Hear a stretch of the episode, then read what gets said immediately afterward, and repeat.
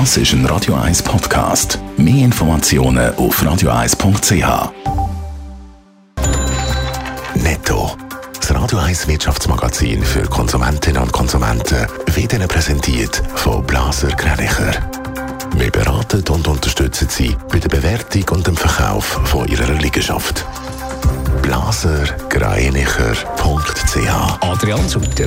Grosse Schweizer Konzerne machen bei der 3G-Kontrolle von ihren Angestellten ernst. Wie der Tagi schreibt, haben Swiss Re und Zürich ihren Angestellten den Zugangsbadge deaktiviert.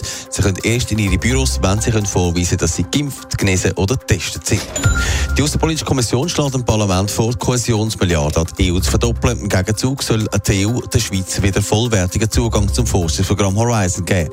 Wie der Tagi schreibt, will die Kommission über ihren Vorschlag erst heute offiziell informieren.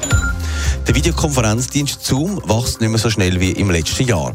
In drei Monaten bis zum Oktober sind die Erlöse gegenüber dem Vorjahr noch um 35 Prozent auf 1,1 Milliarden Dollar gestiegen. Im Vierteljahr vorher ist das Plus noch bei 54 Prozent gelegen.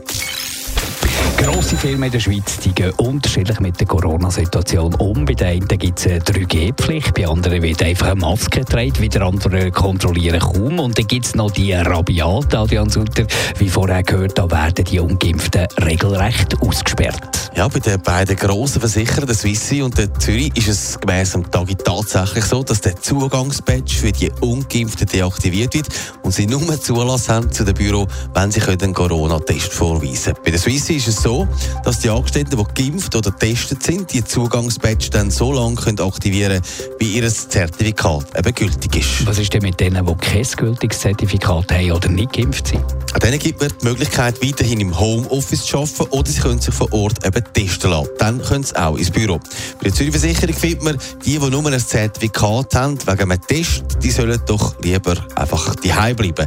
Andere Firmen haben das auch anders geregelt. Bei Novartis zum Beispiel werden Stichproben gemacht. Auch dort gilt aber die 3G-Regel. Also man kann ein Fazit ziehen. Teils gibt es harte Regeln, aber niemand wird vom Arbeiten abgehalten. Aber mühsam ist es natürlich für die, die nicht geimpft sind, schon. Das schlägt kein Gas weg. Netto, das Radio 1 Wirtschaftsmagazin für Konsumentinnen und Konsumenten.